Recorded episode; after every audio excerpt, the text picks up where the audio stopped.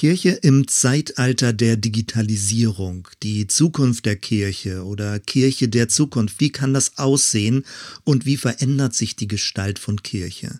Mir geht es beim Stichwort Digitalisierung nicht um einzelne technische Details, sondern ich möchte versuchen, ein paar größere Linien deutlich zu machen, aber das Thema ist sehr groß und vieles ist ja noch in Bewegung, dass das wirklich eine gemeinsame Entdeckungsreise über die nächsten Jahre sein wird. Ich nehme diese zehnte Episode jetzt kurz vor Pfingsten auf. Pfingsten, da können immer weniger Leute was mit anfangen. Ein Ereignis vor 2000 Jahren. Ich denke aber, dass vieles, was damals passiert ist, ganz ähnlich ist zu dem, was heutzutage mit diesem Stichwort Digitalisierung verbunden wird. Und das werde ich gleich ein bisschen genauer beschreiben. Also meine Hauptlinie, meine Hauptthese wird sein, dass diese neueren Entwicklungen, alles was mit Digitalisierung, mit dem Digitalen zu tun hat, dass uns das in gewisser Weise wieder dichter an ein biblisches Bild von Kirche heranbringt. Das mag dich vielleicht verwundern, aber ich denke, es wird gleich ein bisschen deutlicher werden, was ich meine. Pfingsten ist das zentrale Ereignis, wodurch Kirche Wirkung entfaltet. Also da geht es nicht nur um die Botschaft von Jesus, sondern es geht darum, dass etwas geschieht, dass sich etwas vervielfältigt, etwas ausbreitet. Es geht um die Kraft aus der Höhe, den Heiligen Geist, die Wirkung des Geistes. Und all das, was verbreitet wird, hat mit dem Leben von Jesus zu tun, mit seinem Tod, und die Auferstehung hat deutlich gemacht, dass er nicht für seine eigene Schuld, sondern dass er für fremde Schuld gestorben ist, dass er ein Gerechter gewesen ist. Dann Himmelfahrt, die Intronisation gewissermaßen in der unsichtbaren Welt zur Rechten Gottes des Vaters, die Exekutive. Jesus ist der Weltenrichter, aber eben nicht in dieser bedrohlichen, dieser dunklen Form, sondern es ist ein Gnadengericht. Der Tag des Herrn ist ein Tag des Heils, der Zurechtbringung, wo Dinge wieder in Ordnung kommen, die für viele Jahrhunderte kaputt gewesen sind oder kaputt gegangen sind. Pfingsten, das hat mit Mut, mit Zuversicht, mit Hoffnung, mit Tatkraft zu tun. Eine Kirche ohne Pfingsten zerfällt. Eine Nachfolge Jesu ohne den Geist Gottes reduziert sich zu einer moralischen Pflicht. Es bleibt bloß eine religiöse Institution übrig mit leeren religiösen Ritualen, aber die innere Dynamik ist nicht mehr da. Also all das, was mit dem Geist Gottes zu tun hat, mit Pfingsten, bringt uns hin in ein organischeres Bild von Kirche. Es ist lebendiger, es geht, und jetzt spreche ich schon mit moderneren Worten, es ist ein Segensflow, ein Energiefluss. Gott Wird ansprechbarer an vielen, vielen, vielen Orten. Seine Gegenwärtigkeit ist überall erlebbar. Und damit hört man schon ein bisschen die Brücke ins Digitale, alles, was das Digitale möglich macht. Und da möchte ich jetzt drei Punkte im Besonderen nennen. Ich glaube also, Pfingsten, auch wenn es was völlig anderes ist jetzt inhaltlich von der christlichen Botschaft her als das Digitale, aber das Pfingstereignis nimmt vieles vorweg, was wir heutzutage in manchen säkularen Erfahrungen machen können. Das erste, sprachliche Verständigung wird möglich in einer einfacheren Form als noch vor vielen Jahren. Pfingsten ist gewissermaßen die Fortsetzungsgeschichte oder die Korrekturgeschichte zum Turmbau zu Babel. Damals eine Zerstreuung, eine Sprachverwirrung, viele, viele Sprachen, die immer neu übersetzt werden mussten. Und seit vielen Jahrhunderten wird ja auch die Bibel immer neu in verschiedene Sprachen übersetzt, aus dem Hebräischen, aus dem Griechischen und dann in die verschiedenen Weltsprachen, die es gibt. Ich erinnere mich noch daran, wie Google Translator begonnen hat, also eine Verständigungsplattform, wie künstliche Intelligenz dabei hilft, Sprachen zu verstehen und die Grammatik, die Begriffe, die Wortfelder zu übertragen. Und ich lerne ganz viel jetzt auch Englisch nach, was ich früher nicht so super gut konnte, indem ich bei Google Translator deutsche Formulierung eingebe und dann merke, was könnte Englisch dafür passend sein. Also in Echtzeit direkt zu sehen, wie könnten Übersetzungen funktionieren, ohne dass man lange in Lexika nachschlagen muss. Für mich ist das etwas ganz Wertvolles. Und Google Translator arbeitet ja seit vielen Jahren schon daran, weil Sprache so kompliziert ist. Wie kann man Redewendungen übersetzen? Wie geht es in verschiedenen kulturellen Kontexten? Und all das ist letztendlich auch Pfingsten, dass plötzlich die Botschaft von Jesus damals in Jerusalem in vielen verschiedenen Sprachen gleichzeitig übersetzt wurde durch den Geist Gottes. Etwas Zweites, Gottes ständige Erreichbarkeit wird durch Pfingsten ermöglicht. Gewissermaßen eine 24-7 Online-Erreichbarkeit. Jesus hat sich durch den Geist Gottes multipliziert und man muss nicht erst in einen Tempel gehen, damit man Kirche erlebt. Man muss nicht in die Kirche gehen, wie ja manchmal noch solche Formulierungen verwendet werden. Und das verrät immer so sehr, wie wir Kirche dann doch noch als Gebäude verstehen. Unbedingt ist wichtig in Erinnerung zu behalten, dass diese Pandemie uns gelehrt hat, Kirche ist kein Gebäude.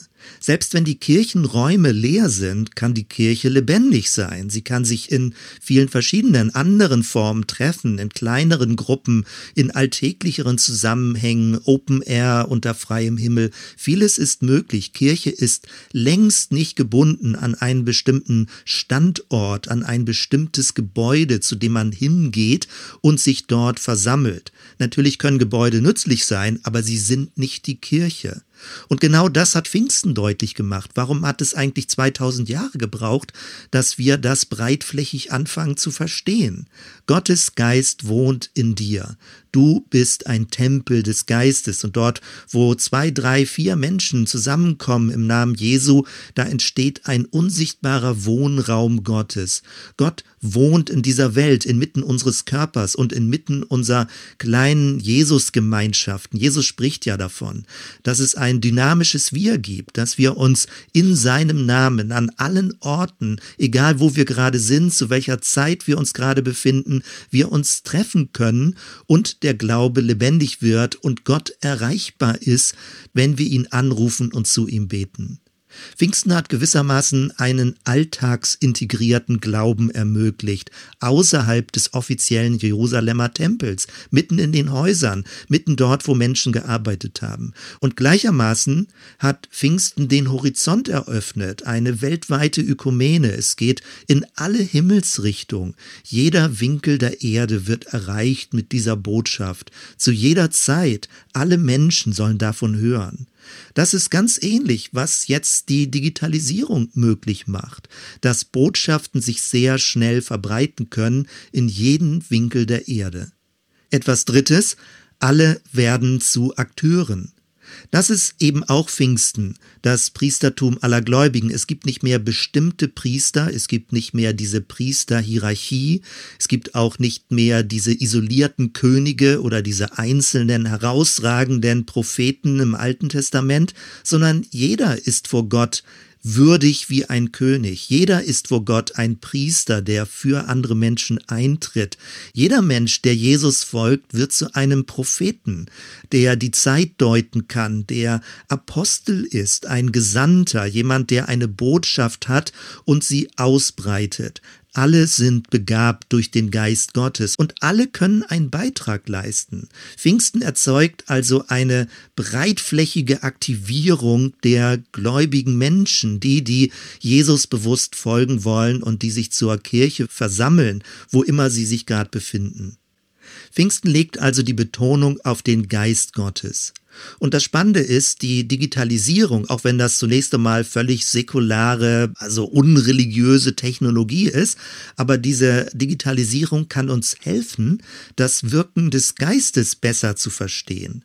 Ich weiß noch, wie es vor Jahren völlig undenkbar war, wenn wir überlegt haben, wie kann Gott zu Milliarden von Menschen gleichermaßen Kontakt halten? Wie geht das, wenn sie zu ihm beten? Wie kann er ihnen Impulse geben, jedem auf seine Art, wie er es gerade hört und in welcher Situation er sich gerade befindet? Wie kann Gott zu jedem Menschen, der sich für ihn öffnet und ihn anruft, Kontakt halten? Wie ist es möglich, das alltagsintegriert zu leben? Heute aber durch diese ganzen digitalen Entwicklungen können wir uns das inzwischen vorstellen. Menschen haben Maschinen gebaut, die das können. Alles wird zu jeder Sekunde gesehen und aufgezeichnet. Natürlich fühlt sich das bedrohlich an, dass man getrackt wird, dass man beobachtet werden kann, weil man hat Angst vor Missbrauch. Das ist das, wenn diese Technologie in menschlichen Händen ist. Aber wenn wir aus der Perspektive Gottes sehen und nicht diese negative Gottesvorstellung haben, dass Gott alles nur kontrolliert und überwacht, sondern dass wir den gnädigen und barmherzigen Gott vor Augen haben, dass er das Beste für unser Leben will, dann können wir verstehen, dass Gott wirklich aufmerksam jedes Leben eines jeden Menschen verfolgt, interessiert verfolgt und dass er es begleitet, so wie jeder Mensch sich gerade innerlich empfindet und fühlt.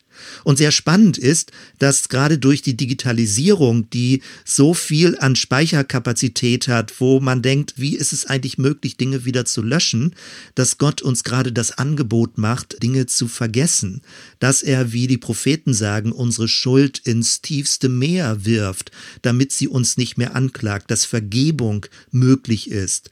Das wird ja genau in der Digitalisierung auch diskutiert. Gibt es ein Recht auf Vergessen werden? Habe ich Zugriff darauf, dass meine Daten gelöscht werden. Sehr spannend, dass wir genau diese Überlegung schon bei den Propheten finden und dass es nicht nur eben darum geht, erinnert zu werden, was auch wichtig ist, aber es ist auch gut, dass bestimmte Dinge vergessen werden. Und Gott bietet uns an, dass böse Dinge, destruktive Dinge so in dieser Form vergessen, gelöscht, unschädlich gemacht werden, dass sie unser weiteres Leben und unsere Zukunft nicht belasten müssen, sondern wir davon befreit werden werden können. All das finde ich sehr spannend, denn das Thema Digitalisierung regt unsere Fantasie an. Es erweitert unseren Horizont, dass wir manche Dinge denken können, die wir uns vorher nicht vorstellen konnten. Und wenn schon Menschen solche Maschinen erfinden können, wie viel mehr Gott, dass er wirklich alles sieht, jede Sekunde unser Leben wahrnimmt und mit uns ist, bei uns ist, uns begleitet und mitempfindet, was wir empfinden.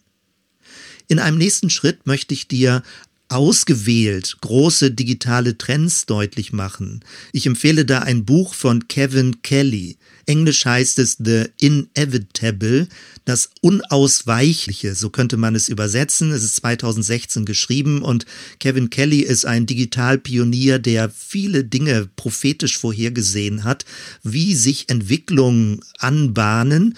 Und in diesem Buch beschreibt er zwölf Bereiche, zwölf Faktoren, wo er sagt, die Technik drängt in eine gewisse Richtung und er rechnet bestimmte Dinge hoch, 10, 20, 30 Jahre, wo er sagt, wir wissen noch nicht, wie genau sich das erfüllen wird, welche Namen wir diesen Entwicklungen geben werden, aber in eine bestimmte Richtung wird diese digitale Technik drängen, was wir in Zukunft vermutlich an Erfindungen erleben werden und wie wir Jahr für Jahr Neuerungen sehen werden. Zwei Begriffe, die wir jetzt ja noch relativ neu, also aus dem Englischen in der deutschen Sprache drin haben und die uns helfen können, diese Entwicklung ganz, ganz zusammengefasst, ganz kompakt zu verstehen. Diese beiden Begriffe sind Stream und Cloud.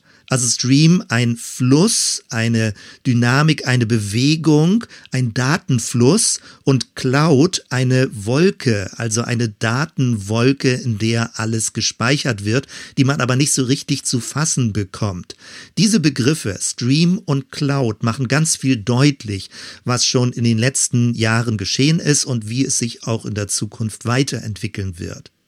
Ich möchte drei dieser Trends herausgreifen und sie ein bisschen in Verbindung bringen, wie sich das auch auf das Verständnis von Kirche und auch auf das Verständnis oder die Praxis unseres Glaubens auswirken wird. Das erste, alles ist wieder im Werden. Es gibt immer neue Daten.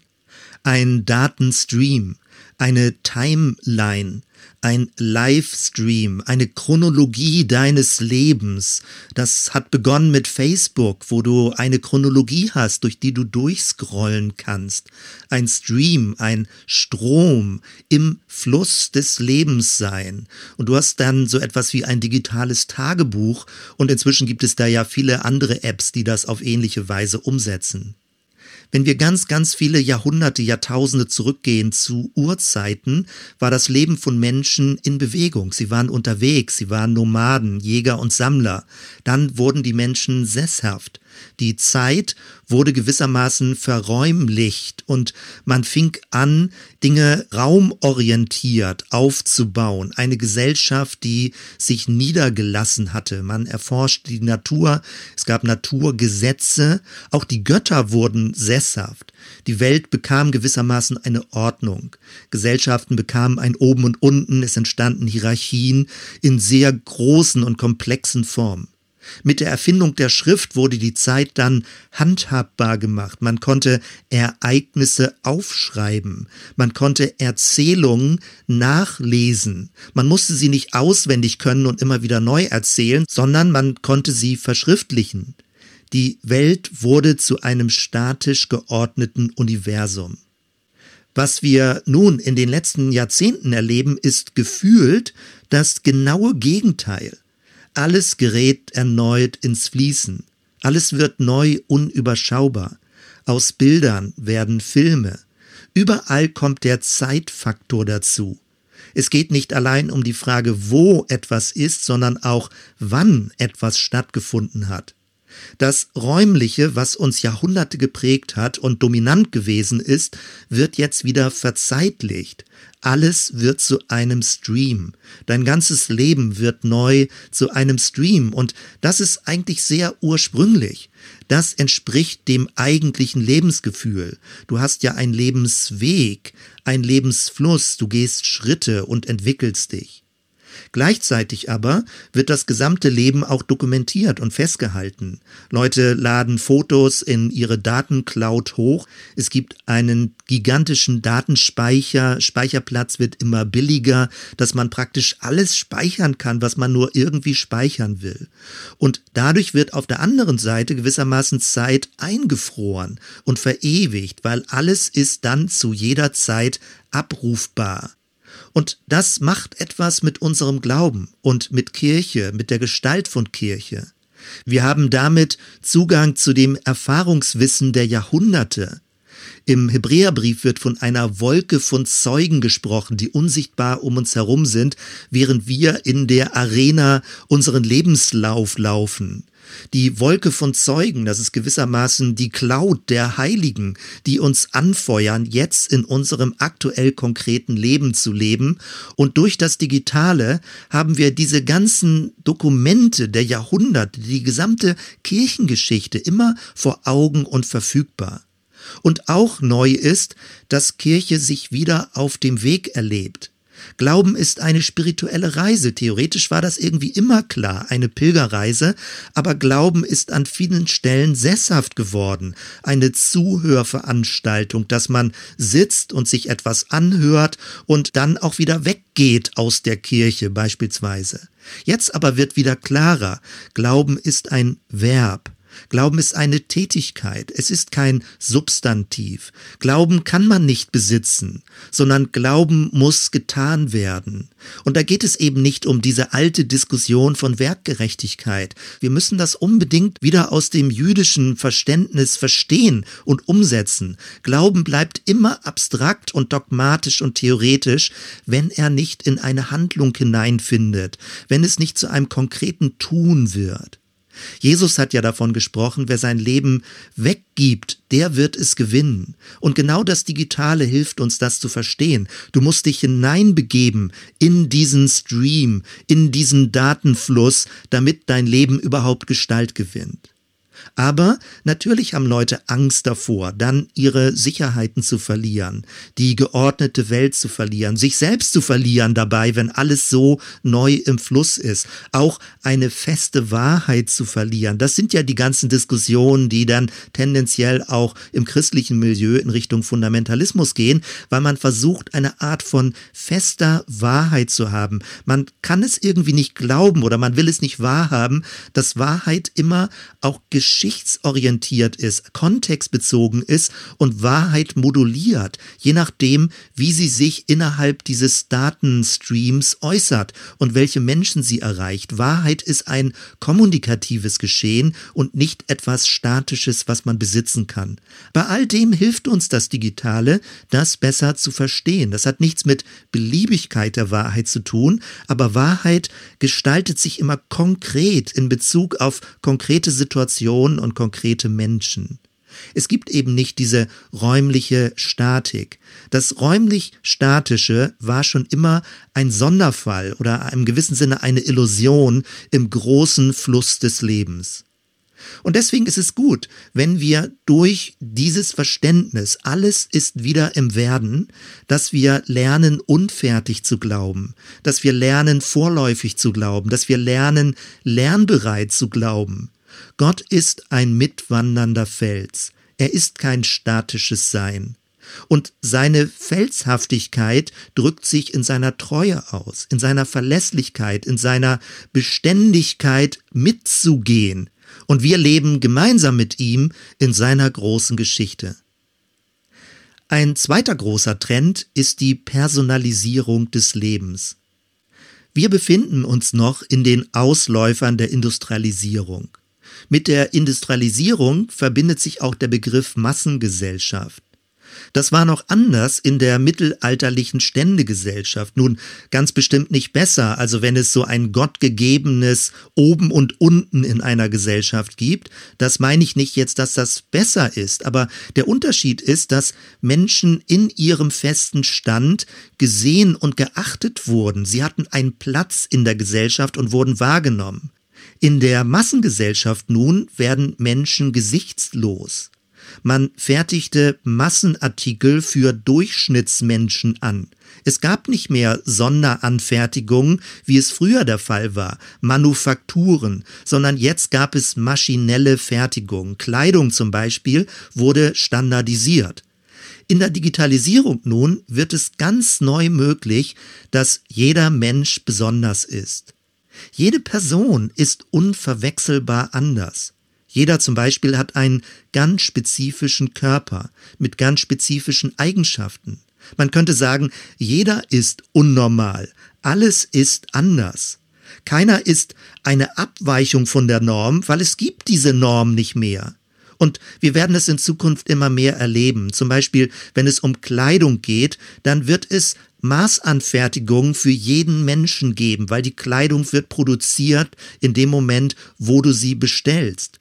Oder es wird Medikamente geben, die ganz speziell für dich angefertigt werden, so wie es dein Körper verträgt. Und man muss dann nicht mehr abwägen, welche Medikamente funktionieren wie und welche haben die wenigsten Nebenwirkungen, also immer diese Kompromissentscheidung, sondern es wird ganz, ganz viele Produkte geben, die ganz speziell für dich angefertigt sind und es wird möglich sein durch diese technischen Entwicklungen. Auch was Lernstile beispielsweise angeht. Jeder Mensch hat einen ganz eigenen Lernstil, zu welcher Tageszeit er gut lernen kann, mit welchen Medien er gut lernen kann. Und auch da wird es viele Variationsmöglichkeiten geben. Wenn wir diese Spuren jetzt übertragen, wieder auf Glauben und auf die Gestalt von Kirche, dann finden wir genau schon diese Effekte seit den letzten Jahren. Beispielsweise Predigten, Predigtlängen, es gibt unterschiedliche Vorlieben. Manche Menschen können sich nur zehn Minuten am Stück konzentrieren und manche können sich lange konzentrieren. Aber dadurch, dass es Podcast gibt, kann man sich Dinge später anhören oder auch in Abschnitten anhören und so kann jeder seine eigene Lernmethode entwickeln oder seine eigene Lerngeschwindigkeit finden. Es gibt unterschiedliche Musikgeschmäcker unterschiedliches, was dich emotional berührt, wenn du Gott anbeten möchtest. Manche Musik hilft dir, manche Musik ist vielleicht eher störend für dich. Früher hat man das versucht, mit unterschiedlichen Gottesdienststilen abzubilden. Eher klassisch liturgisch oder eher damit Popmusik oder Jazz, Rockmusik, was auch immer. Heutzutage leben das Menschen, indem sie einen Spotify-Stream im Ohr haben und je nachdem, wie ihre Tagessituation ist, unterschiedliche Musik hören, um mit mit Gott in Kontakt zu kommen, also innerlich beten zu können beispielsweise, ob es beim Joggen ist, bei einem anderen Sport, den man gerade macht oder während man den Hund Gassi führt. Worauf es also hinausläuft, ist ein personalisierter Glaube. So zu glauben, wie es dir entspricht, wo immer du möchtest. Es ist ein alltagsintegrierter Glaube. Eine Art von Glauben, wo die Ressourcen überall und zu jeder Zeit verfügbar sind. Und es geht nicht mehr um eine Vereinheitlichung. Vermutlich wird es deswegen auch darauf hinauslaufen, dass es immer weniger Frontalveranstaltungen gibt. Sicherlich gibt es größere Veranstaltungen und man kann es auch als ein besonderes Event gerne, sage ich mal, initiieren. Aber das eigentlich geistliche Leben läuft eigentlich zwischen diesen Eventveranstaltungen, wo du persönlich für dich das erlebst. Und Kirche als Schwarm, wie ich das an anderen Stellen schon mehrfach gesagt habe, ist dann so etwas wie ein personalisierter Lernraum, wo man sich gegenseitig anspornt und ermutigt, jeder mit seiner eigenen Geschwindigkeit den geistlichen Weg zu gehen und Dinge zu lernen und in Beziehung mit Gott in seinem alltäglichen Leben zu leben. Ein dritter Trend, den wir vorfinden, ist, dass es ganz stark in Richtung Beteiligung geht. Nun, das ist auch schon seit vielen Jahren der Fall. Jetzt wird es aber immer stärker, dass man etwas nur wirklich als wirklich erlebt, wenn man sich beteiligen kann und damit interagieren kann. Also etwas, mit dem ich nicht interagieren kann, wird als tot empfunden oder als ein Außen, das mit mir eben nicht in Beziehung treten kann. Wenn du kurz gedanklich nochmal zurückgehst, ganz früher, zum Beispiel bei Theatern, da konnte man noch klatschen. Also man war zwar ein Publikum, aber die Akteure auf der Bühne hatten ein Gefühl dafür, ob Leute mitgehen in ihrer Präsentation. Dann später in einem Kinosaal, naja, da konntest du noch Popcorn essen, möglichst leise, aber die Schauspieler konnten nicht hören, wie du darauf reagierst und klatschen ist nun auch nicht unbedingt erlaubt im Kino. Wenn du an einem Radio oder an einem Fernseher sitzt, da hört niemand zu, was du in deinem Wohnzimmer machst und was du tust. Wir haben uns also die letzten Jahrzehnte daran gewöhnt, dass eine Art von Zuschauermentalität da ist, ein Konsumchristentum entstanden ist und das steckt vielen Christinnen auch noch irgendwie in den Knochen. Aber die Richtung geht dahin, dass mit dieser Internetentwicklung, mit dem ganzen Digitalen, mit allen Apps, mit allen Möglichkeiten in den Streams zu reagieren, in der Datencloud zu reagieren, dass alles interaktiver wird.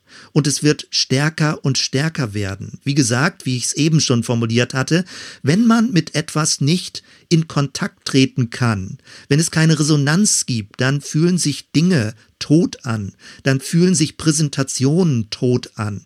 Und der Glaube ist was Lebendiges. Es ist eine Art von Interaktion, von Resonanz. Das heißt, und ich freue mich darauf, wenn sich die Entwicklung in diese Richtung weiter fortsetzt, dass keiner mehr so richtig bloßer Konsument sein will.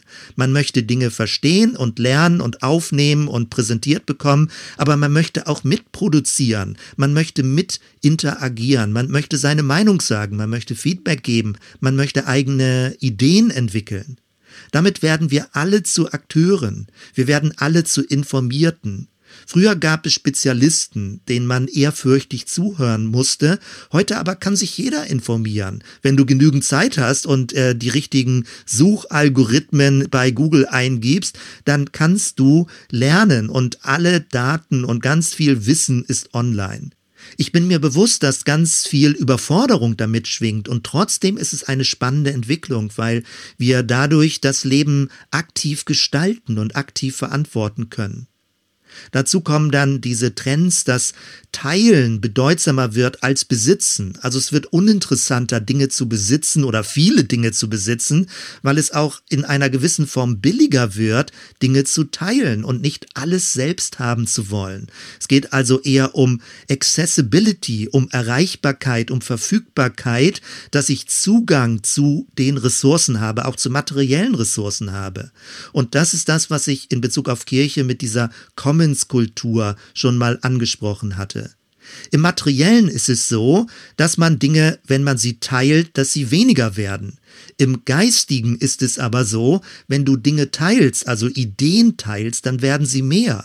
Das ist das, also würde ich sagen, was Jesus gemeint hat, wenn er sagt, geben ist seliger als nehmen. Geben bedeutet eben nicht immer weniger haben, weniger, weniger haben, sondern Ideen weiterzugeben und dann multipliziert es sich. Wenn du eine Idee teilst, dann multipliziert sie sich und alle haben einen Gewinn davon. Also es wird gerade nicht weniger im digitalen, sondern es wird mehr, wenn geteilt wird. Auch der Trend, Dinge zu mixen, Remixing, Fotokollagen, Filmschnipsel zusammenzubauen, das wird noch ganz kompliziert und ist es ja schon mit Copyrights, aber die Tendenz geht dahin, dass immer mehr verfügbar sein wird und alles miteinander kreativ kombiniert wird, variiert wird, wie es auch schon im kirchlichen Bereich zu sehen ist. Im musikalischen Bereich, du kannst ganz altkirchliche Liturgien verwenden und auf der anderen Seite auch sehr moderne Gebetsformen. Alles, was in den Jahrhunderten geschehen ist und was Christen miteinander gelebt haben und jetzt präsent ist, kannst du kombinieren, um Gott zu verehren. All das wirkt sich natürlich auf Glaube, auf Kirche aus. Wir haben viele Quellen, um unseren Glauben an Jesus zu inspirieren, Altes und Neues. Und die Herausforderung ist, dass wir uns darin nicht verlaufen, dass wir nicht ertrinken in diesem ganzen kirchengeschichtlichen Material, sondern eben Jesus orientiert bleiben, eine Jesus orientierte Ökumene leben.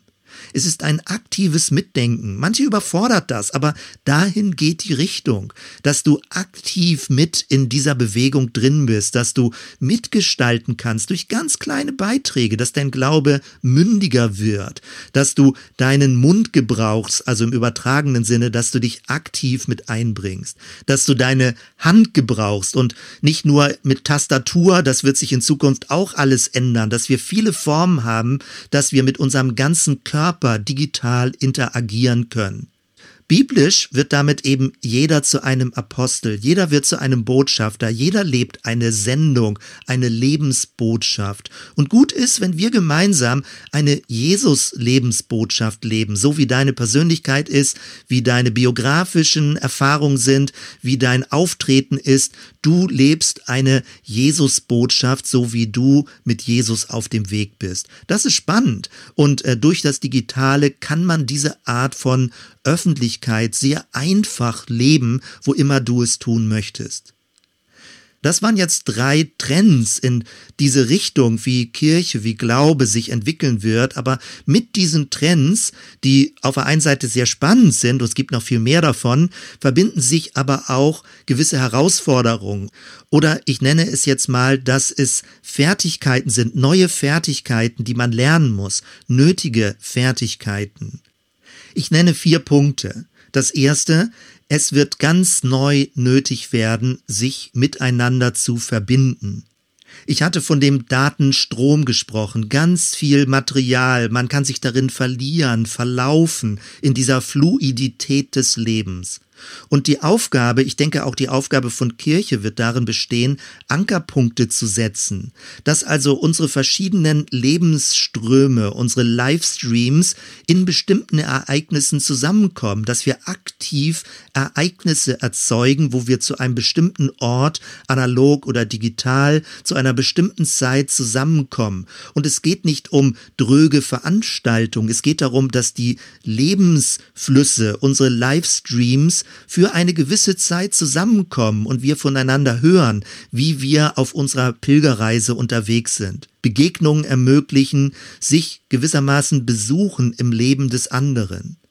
Und diese Art von Ankerpunkten, die nötig sind zu setzen, dieses sich verbinden, kann man nicht erzwingen.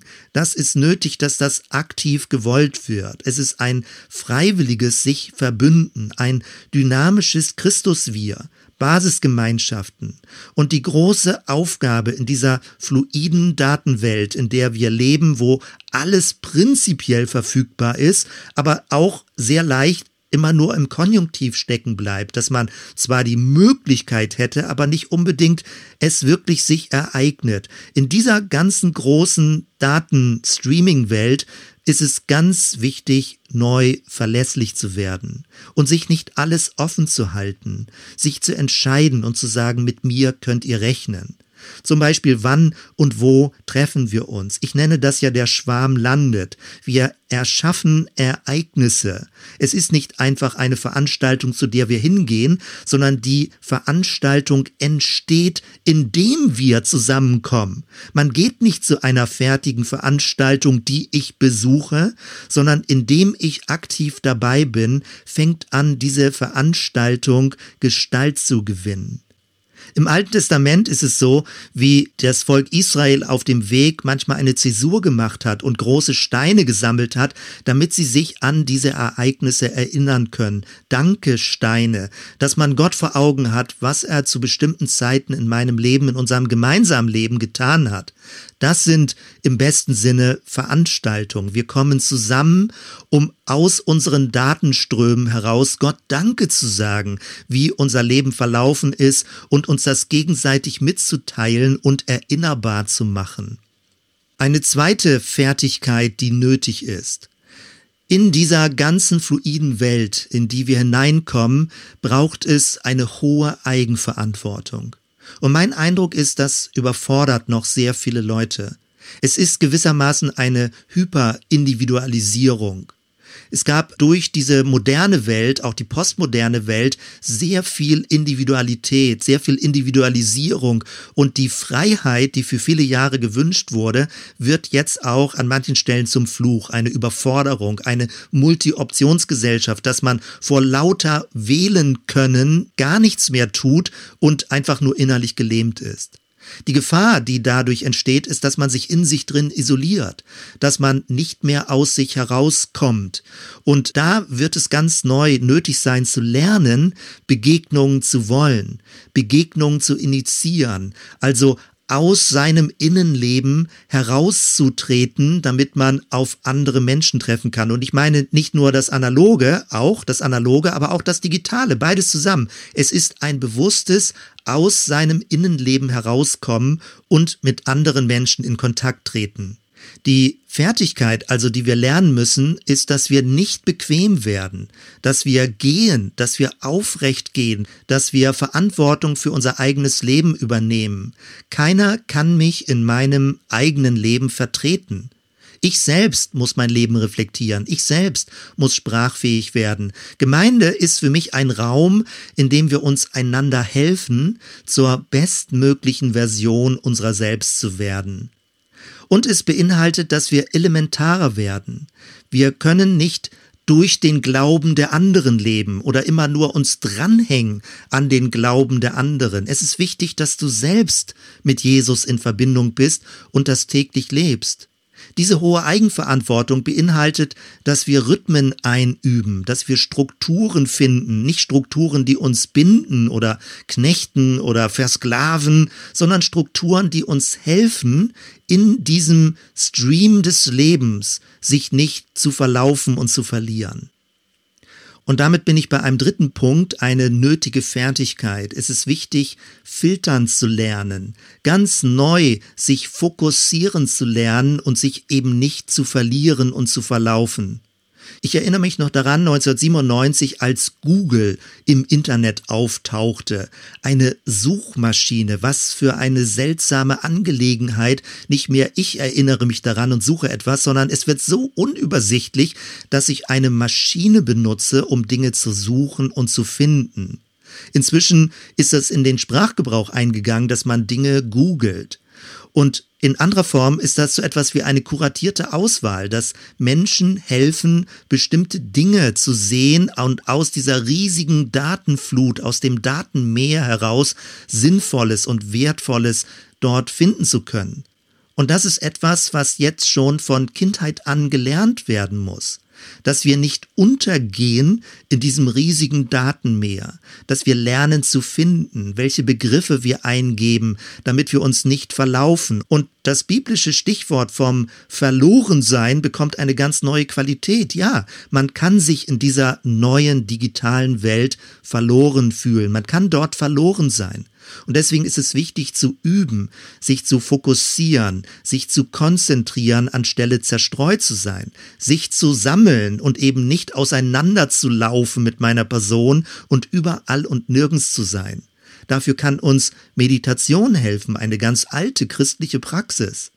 Gebet und Anbetung ist in diesem Sinne dann nicht ein Rausch, wo ich mich verliere, sondern es ist eine Art von Konzentration, Dinge sortieren zu können, das Wichtige wichtig sein zu lassen und Nebensächliches zu erkennen und beiseite zu legen. Gebet hat dann mit Stille und mit Konzentration zu tun und natürlich kann das auch laut sein, um den Kopf frei zu kriegen und wieder Wichtiges vor Augen zu bekommen.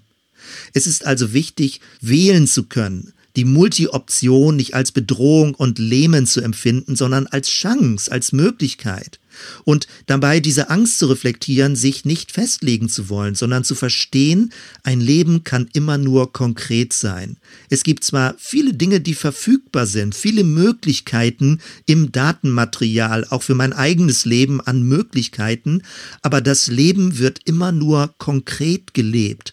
Und das bedeutet, es braucht Entscheidungen und natürlich bedeutet es auch, dass wenn ich mich für etwas entscheide, anderes dann nicht mehr tun kann. Aber wenn ich mich gar nicht entscheide, zerrinnt mir mein Leben zwischen den Fingern. Eine vierte Fertigkeit, die wichtig ist zu lernen, ist, dass wir ins Tun kommen.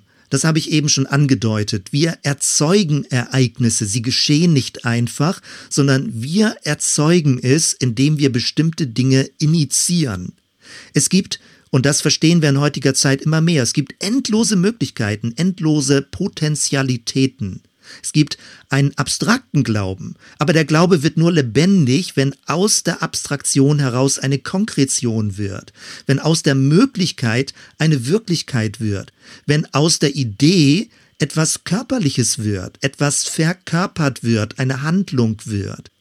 Wenn du eine Meinung äußerst, dann ist das noch kein Handeln. Etwas zu liken ist noch keine Tätigkeit. Es ist nur ein Gutfinden und da kann man vieles von machen, aber es ist noch kein Schritt, noch kein Gehen.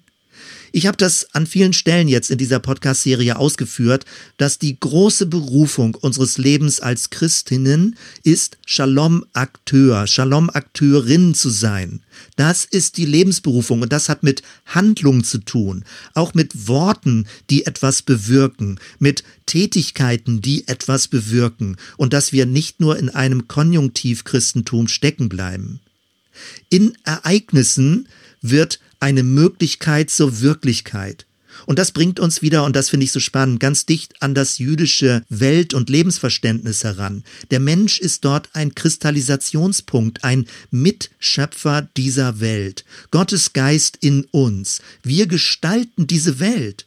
Und in diesem Sinne erzeugen wir auch die Wirklichkeit, indem wir Anfänger sind, indem wir anfangen, indem wir Ereignisse initiieren und hervorbringen. Das ist so spannend. Und das Digitale hilft uns, in dieses Geschehnis, in dieses Weltverständnis neu hineinzukommen. Ich schließe ab mit einem Zitat von Byung-Chul Han, einem Digitalexperten, einem Professor für Medientechnik und äh, das Zitat ist aus dem Buch Im Schwarm Ansichten des Digitalen von 2013. Dort schreibt er, die Informationsjäger sind ungeduldig und ohne Scheu. Sie lauern, statt zu warten. Sie greifen zu, statt die Dinge reifen zu lassen. Es gilt mit jedem Klick Beute zu machen. Die Totalsicht auf dem digitalen Jagdfeld heißt Transparenz.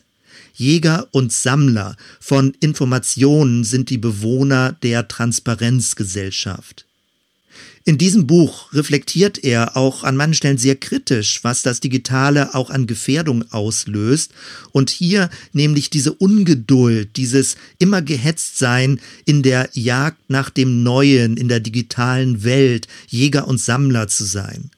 Umgekehrt bringt uns das dazu zu verstehen, dass wir wieder Gärtnern lernen müssen, Charaktergärtnern, dass wir Geduld brauchen, Ausdauer auf einem langen Lebensweg, nicht kurzatmig leben, nicht gehetzt leben und die Rhythmen des Lebens lernen neu zu verstehen. Mit unserem kleinen Leben sind wir in dem großen Stream, in der großen Cloud Gottes unterwegs. Und das ist sehr spannend. Das Bild des Dreams also hilft uns, unser ganzes Leben als eine spirituell-biografische Reise zu verstehen. Und in diesem Gehen sind wir selbst mitten im Flow des Geistes, im Wind des Geistes, in diesem Fluss, wie Gott die Weltgeschichte schreibt. Kirche ist ein mit Gott wanderndes Gottesvolk im Strom der Zeit. Und wenn wir über Veranstaltungen reden, dann sind es im besten Sinne des Wortes Ereignisse, die wir initiieren. Es sind gelandete Schwärme, wo die verschiedenen Lebensstreams, Livestreams für eine gewisse Zeit zusammenkommen, sich austauschen, sich inspirieren, um dann in jeweils eigener, alltagsintegrierter Form Jesus zu folgen. All das ist eingebettet in die große Wolke von Zeugen der Jahrtausende, in die Cloud der Heiligen, alle Menschen, die vor uns schon Jesus gefolgt sind, und auch wir werden diese Cloud erweitern für die Menschen, die nach uns von Jesus lernen und ihm folgen wollen. Das ist für mich so hilfreich, durch die Welt des Digitalen ein solches Bild von Kirche zu bekommen, ein solches Bild von meinem eigenen Glauben zu bekommen und aktiv in dieser großen Geschichte mitzuleben. Das Digitale hilft uns, Kirche wieder kleiner, dynamischer, alltagsintegrierter, am Zeitfluss orientiert und unfertig zu denken. Das ist spannend. Ich glaube, dass wir mit dieser Sichtweise, mit dieser Perspektive dichter an die Bibel rankommen und manches, was sehr statisch, sehr dogmatisch, sehr eng geführt auch über die Jahrhunderte wurde, sehr gebäudeorientiert wurde, dass das wieder in die zweite Reihe tritt und nicht mehr so dominant ist. Das würde mich freuen, so Kirche weiter zu denken und zu leben und so glaube ich, hat Kirche Zukunft. Das ist eine Kirche der Zukunft. Das ist die Zukunft der Kirche. Vielen Dank, dass du bis hier mitgehört hast. Ich wünsche dir Gottes Kraft, Gottes Segen, Gottes Beistand, Gottes Begleitung in deiner eigenen spirituellen Reise, wo immer du mit anderen Christinnen dich verbunden hast und in Zukunft verbinden wirst. Gott mit dir.